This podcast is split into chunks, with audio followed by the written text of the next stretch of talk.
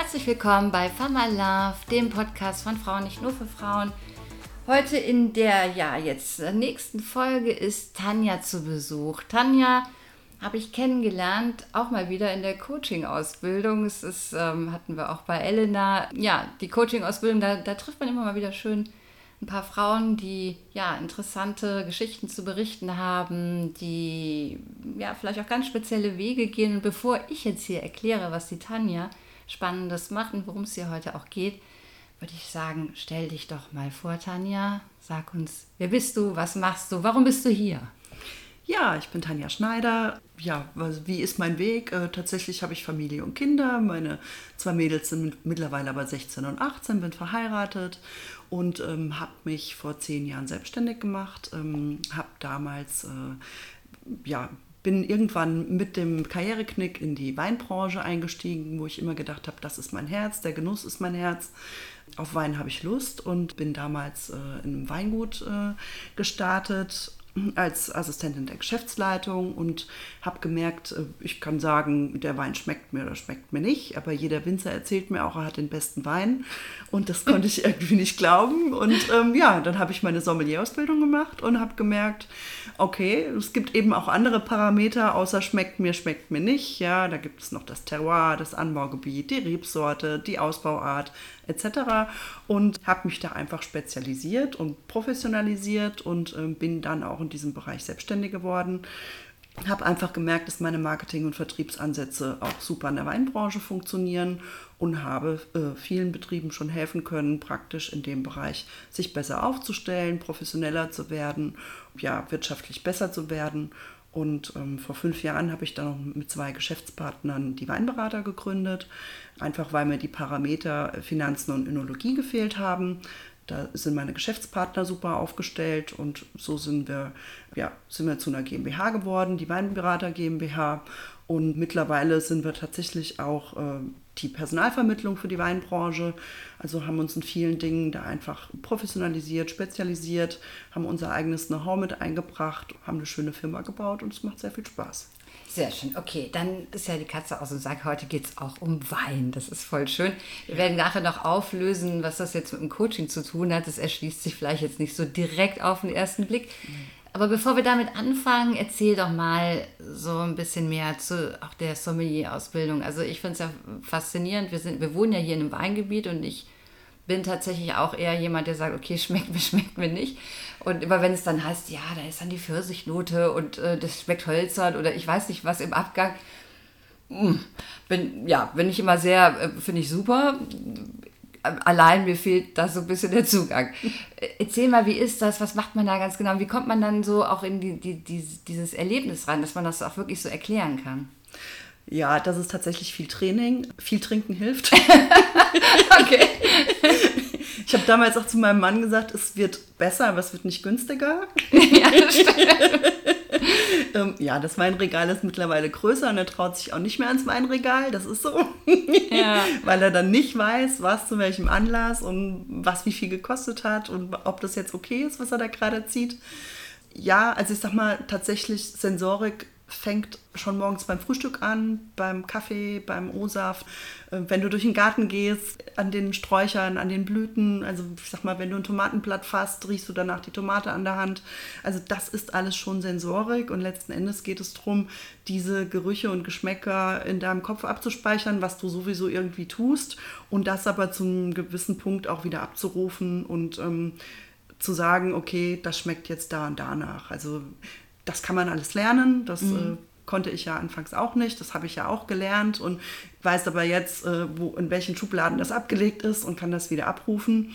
Und bin tatsächlich auch äh, als Jurymitglied in großen, ähm, bei großen Weinpreisen mit präsent und bewerte auch Weine. Und ähm, ja, das hilft mir natürlich auch in meinem Job, wenn wir heute zu einem Projekt gerufen werden, wo jemand zum Beispiel ein Weingut kaufen möchte dann bin ich eben mit meinem Kollegen als Önologe in der Lage, ähm, Weine auch im Ausland zu bewerten, einzuschätzen, sind die noch lagerfähig, ähm, haben die noch Potenzial, wo stehen die, äh, was sind die wert und ähm, kann das tatsächlich auch einschätzen. Und das, das ist der große Vorteil an der Sommelierausbildung, die ist eben weltweit. Ja. Du lernst über alle Getränke, also nicht nur Wein, sondern Wasser, Bier, Säfte, da ist eben alles mit drin. Es gibt ja jetzt die Sommelier-Spezialisierungen, weil eben der Begriff Sommelier leider nicht geschützt ist.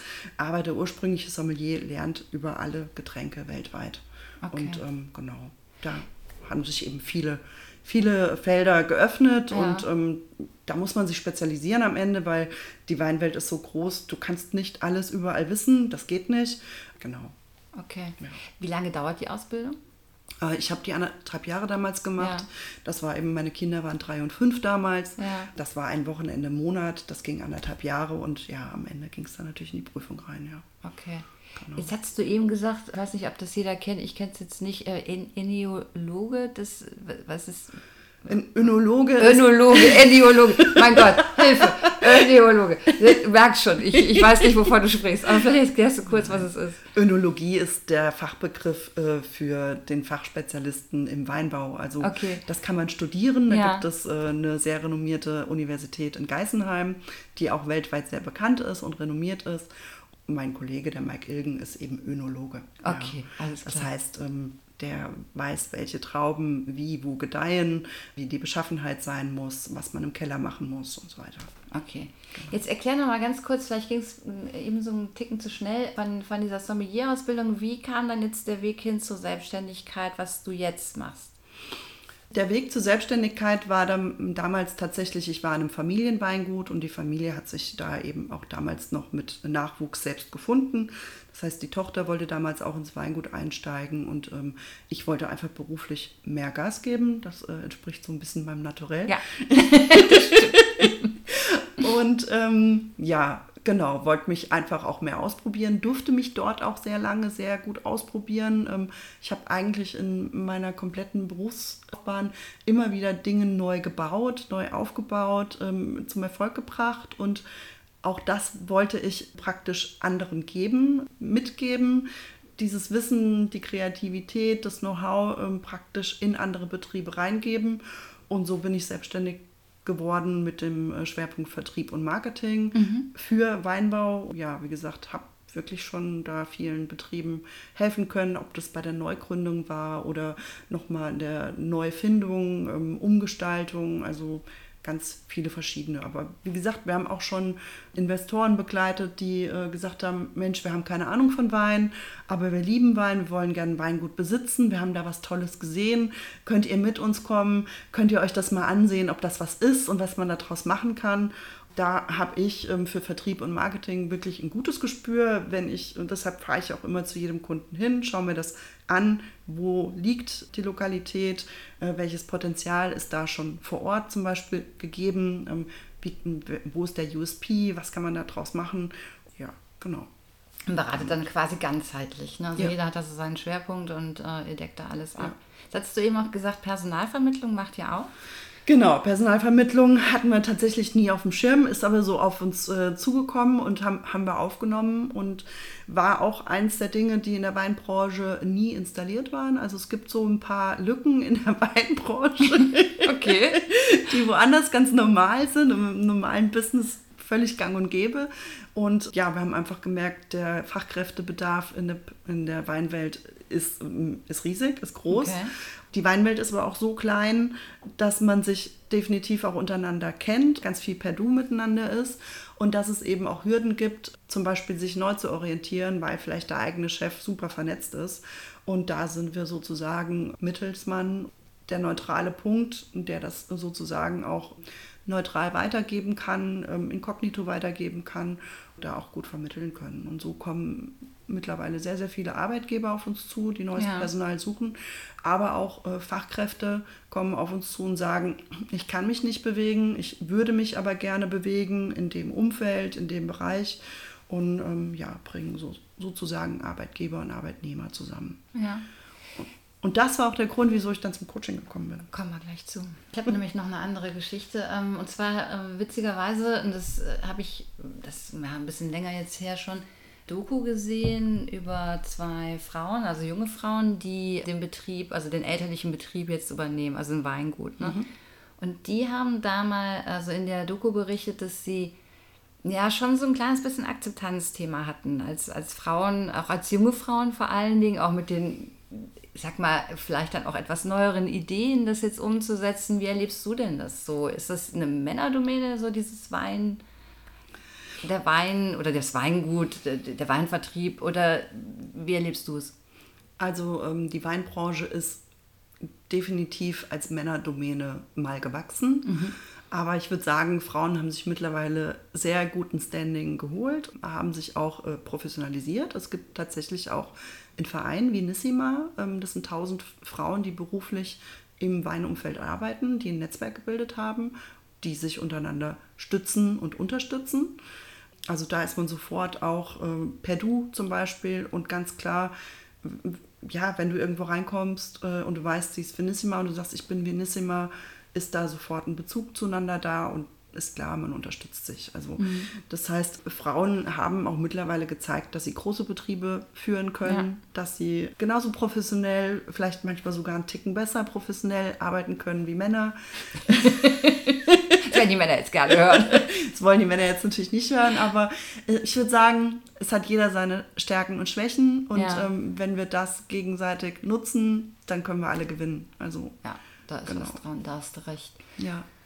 Das hast du ja gerade schon gesagt, Coaching-Ausbildung, das erschließt sich ja jetzt auf den ersten Blick jetzt noch nicht so wirklich. Ne? Warum hast du das gemacht? Was, was, wie ist jetzt der Bezug von den Weinberatern zum Coaching-Business gekommen?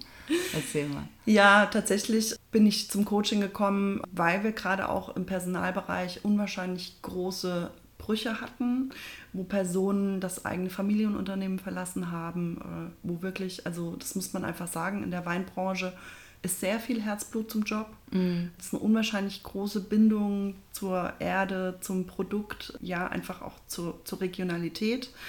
Wenn es da einen Bruch gibt, gerade in der Familie, da passiert schon ganz schön viel mit den Menschen.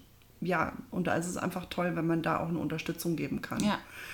Vor dem Coaching war ich einfach unsicher, sind die Menschen noch arbeitsfähig, können die wirklich im Anschluss einen nächsten Job antreten, wo stehen die gerade durch das Coaching habe ich einfach Dinge an die Hand bekommen, ähm, wo ich den Menschen auch Hilfe anbieten kann oder Unterstützung anbieten kann, wo auch für die selbst eine andere Klarheit entstehen kann. Ja. Und für uns dann natürlich auch eine andere Sicherheit, wo stehen die Menschen und ähm, wie können wir ihnen helfen, zu ihrem Weg zu kommen, wo sie vielleicht jetzt gerade noch nicht sind. Mhm. Ja. Bist du da jetzt schon quasi mittendrin? Also wird das gut angenommen, dass du das jetzt so kombinierst? Wie, wie schätzt du das gerade ein?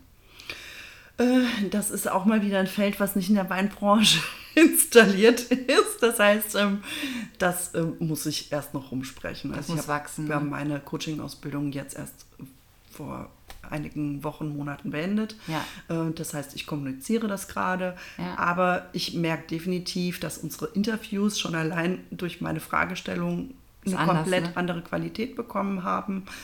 Wir da in einem, in einem anderen Bereich sind und ähm, ich bin mir da ganz sicher, dass sich da andere Felder sowieso auch noch öffnen werden. Also ja.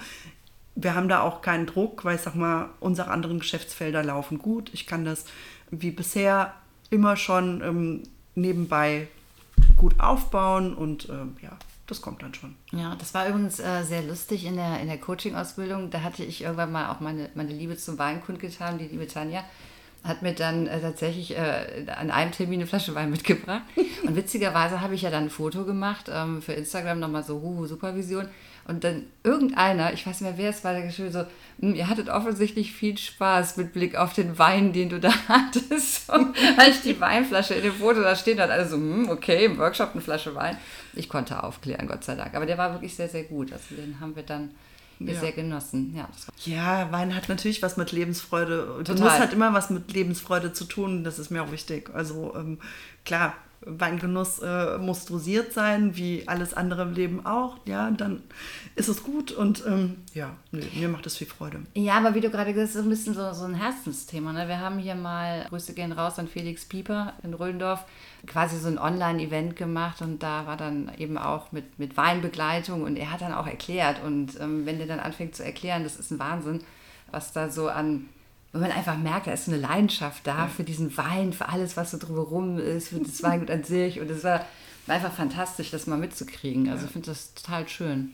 Also das reißt ja auch immer alle anderen mit. Und ähm, ja. ich habe noch nie jemanden gehört, äh, du bist Sommelier oder so. Also jeder hat gesagt, boah, wow, du bist Sommelier, das ist ja cool weil letzten Endes jeder, der sich mit Genuss beschäftigt, äh, überhaupt nicht am Wein vorbeikommt. Also das ist immer part of the deal und das macht einfach mega viel Spaß, ja, wenn du auch ein leckeres Essen hast, dazu das passende Getränk auszuwählen und das Wissen darum, was passt da jetzt und wieso passt das jetzt und ja, das äh, kann Abende, Abende füllen. Ja, das stimmt.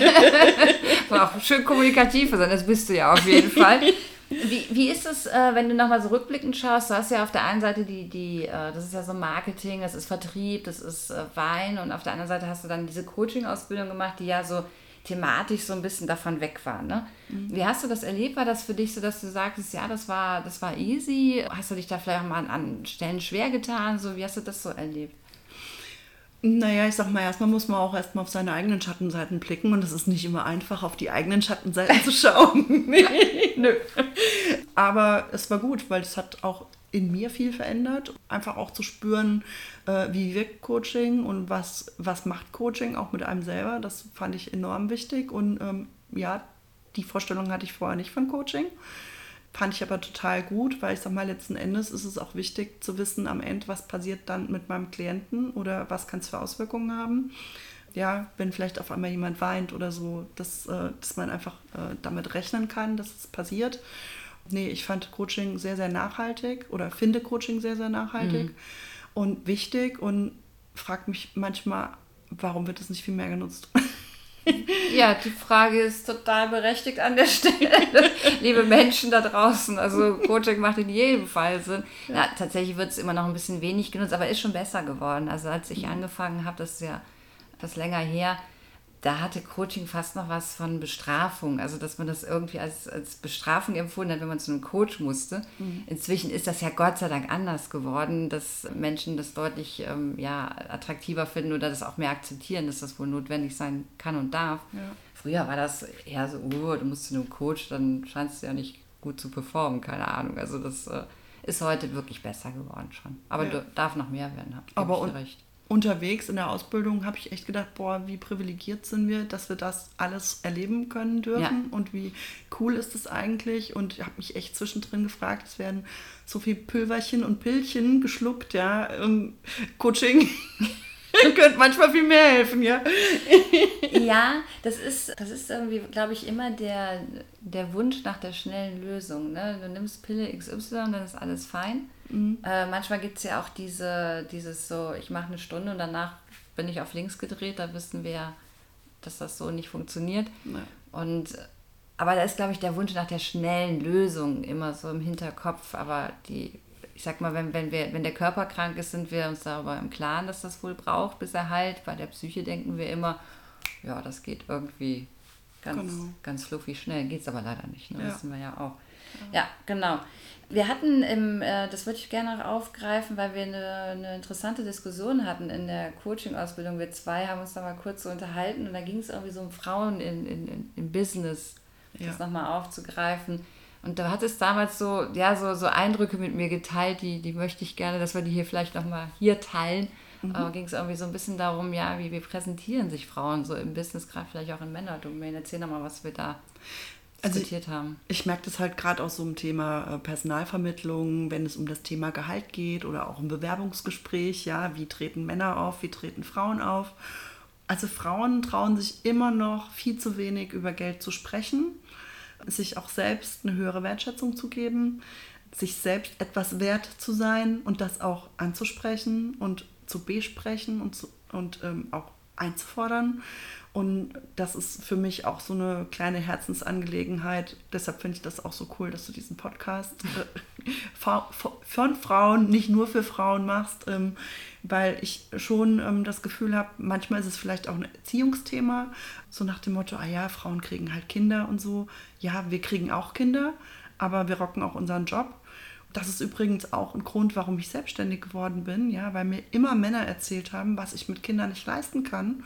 Und es ging mir irgendwann total auf den Keks. Okay. Ähm, weil ich einfach gedacht habe, woher wisst ihr eigentlich alle, was ich leisten kann? Das weiß ich wohl am besten. Und ich weiß, dass ich mega leistungsfähig bin und super belastbar bin, auch meine Grenzen kenne. Und ähm, ich hatte einfach keine Lust mehr, mich von extern begrenzen zu lassen. Und deshalb bin ich in die Selbstständigkeit gegangen, weil ich einfach dann auch meine Termine mit meinen Kindern managen konnte und trotzdem meinen Job gerockt habe und auch echt ein erfolgreiches Business aufgebaut mhm. habe. Und wo dann alte Chefs mittlerweile schon vor mir standen und gesagt haben, ja krass, herzlichen Glückwunsch. Hm, das habe ich wohl damals nicht erkannt. Ja, so, ja, oh. Okay. ja, schlimm genug an der Stelle, ne? muss man einmal ehrlich sagen ja, aber auch da, zum Glück hatte ich immer den Mut, für mich einzustehen und an mich zu glauben und hatte auch ein gutes Umfeld, was immer an mich geglaubt hat und dann zu mir gesagt hat, mach das, wir unterstützen dich. Ja, und das war halt einfach mega und das möchte ich einfach auch jeden ermutigen, das zu tun, ja, und seinen Weg zu gehen und zu leben und äh, für sich selbst einzustehen und sich selbst das wert zu sein, weil ähm, dann kommen manchmal Dinge auf einen zu, die magisch und wunderbar sind. Ja, das stimmt. Oh, Finde ich voll schön. Wäre fast ein schönes Schlusswort, aber so weit sind wir noch nicht. ähm, hast du denn äh, jetzt spontan, das ist natürlich jetzt ein bisschen schwierig, ne, aber auch nicht abgesprochen, aber hast du spontan vielleicht doch noch so ein, zwei Tipps für, für, für, die, für die lieben Frauen da draußen? Was kann ich tun, um, um äh, da vielleicht auch sichtbarer zu werden? Jetzt neben dem, was du gerade so schön auch gesagt hast, aber was Gibt es da noch so, so handfeste Tipps, die du hast, wie ich das hinkriege? Ja, ich glaube, das, das Thema Sichtbarkeit ist wirklich wichtig. Sich selbst wert zu sein, in die Sichtbarkeit zu gehen. Ein Netzwerk hilft immer. Also ein Netzwerk ist super wichtig im äh, Freelancing, überhaupt, äh, überhaupt im Berufsleben oder auch im Privatleben. Also Netzwerk ist irgendwie alles, weil ich ganz viele Ressourcen um mich herum habe, die ich nutzen kann, nutzen darf, die mir oft angeboten werden ich selbst ja auch Unterstützung anderen gebe. Also deshalb, das ist oft so ein Geben und Nehmen. Klar, so ein Netzwerk wächst natürlich und heute muss ich dann immer wieder lachen, wenn ich auf Veranstaltungen bin, wie viele Menschen ich eigentlich kenne. Ja, ja also gerade so in der Weinwelt, das ist immer, ähm, und ein andere dann schon angucken, so, wen, wen kennt die denn alles?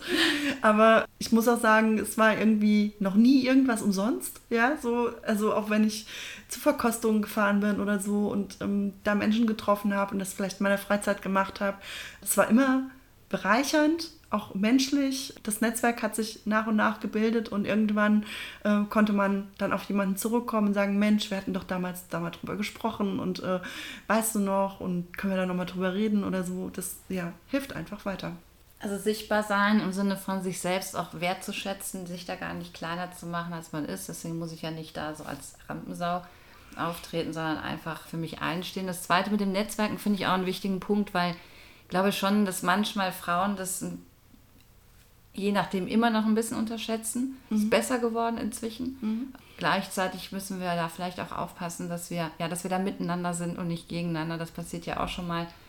Das ja. können Männer auch im Übrigen. Gleichzeitig glaube ich, dass wir Frauen einfach noch viel mehr miteinander zueinander einstehen können. Das macht Sinn. Ja, definitiv. Und also was ich oft so bei Männern merke, manche Männer erzählen mega, was sie alles können, ja, und auf einmal hinterfragst du das dann wirklich und denkst so, ah, okay, kenne ich aber irgendwie vielleicht Frauen, die viel mehr können, die viel weniger darüber sagen. Also da wird manchmal so eine Riesengeschichte drum gemacht, ja, wo vielleicht gar nicht viel dahinter ist. Und das ähm, habe ich für mich auch gemerkt, ja, ruhig auch mal hinterfragen, sachlich, freundlich, ja, und sich nicht einfach nur beeindrucken lassen, sondern da wirklich auch äh, Fakten zu sammeln und für sich seine eigene Einschätzung zu finden und dann auch seinen eigenen Weg zu gehen. Also das äh, ja. hat mich wirklich schon manchmal ernüchtert auch. ja, das kann auch ernüchtert sein, stimmt. Aber das ist auch der Grund, warum wir hier Geschichten erzählen von ja. Frauen, die die ihren, ihren Weg gehen, wie auch immer der aussieht. Das äh, spielt tatsächlich erstmal gar keine Rolle, aber die einfach auch was zu erzählen haben. Also ja, da sichtbarer zu werden, nicht in dem Sinne von, was du gerade geschildert hast, wow, ja, noch größer und weiter und ich weiß nicht was, sondern einfach zu sagen, naja, wir haben unsere Geschichte und die ist gut und die ist wichtig und die ist wertvoll und wir, wie hast du eben gesagt, wir rocken das, ähm, trotzdem wir Kinder haben. Ja, das geht gut, liebe ja. Menschen da draußen. da darf man auch immer noch arbeiten, das macht voll Sinn. Ja. Und ja, da einfach dem Ganzen ein bisschen Gehör geben, genau. Ja, weil, also ganz ehrlich, ähm, meine Kinder sind wunderbar und haben sich ganz toll entwickelt, trotz manchen Gegenstimmen. Aber ich habe immer an mich und meine Kinder und an meinen Mann geglaubt und das war gut, ja. Und ähm, das ist, glaube ich, auch ein Ding. Schon auch äh, eine Vision zu haben, wo kann das alles hingehen, aber auch immer wieder unterwegs an sich selbst zu glauben, auch wenn es vielleicht gerade mal eine Delle gibt, ja, trotzdem weitermachen und immer wieder bestätigen, ja, das äh, positiv zu bestätigen und ja, vielleicht muss man auch nochmal links und rechts gehen und nochmal genauer gucken, aber äh, dennoch weiterzugehen, ja. Sehr schön. Das kann man fast nicht besser zusammenfassen, deswegen würde ich es auch an der Stelle dabei belassen. Vielen, vielen Dank, Tanja. Das ist ein, ich finde, eine, eine schöne Geschichte, wie, wie, ja, wie ich einfach in Bewegung bleibe.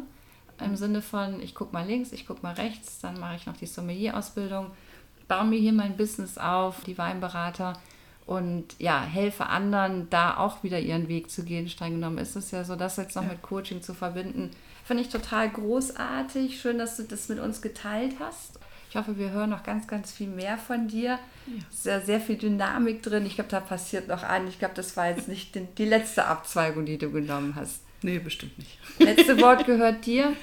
Ja, vielen Dank, Birgit, dass ich hier sein durfte für das super nette Gespräch. Und ähm, ja, es ist einfach immer wieder nett mit dir. Danke. Dankeschön. Danke.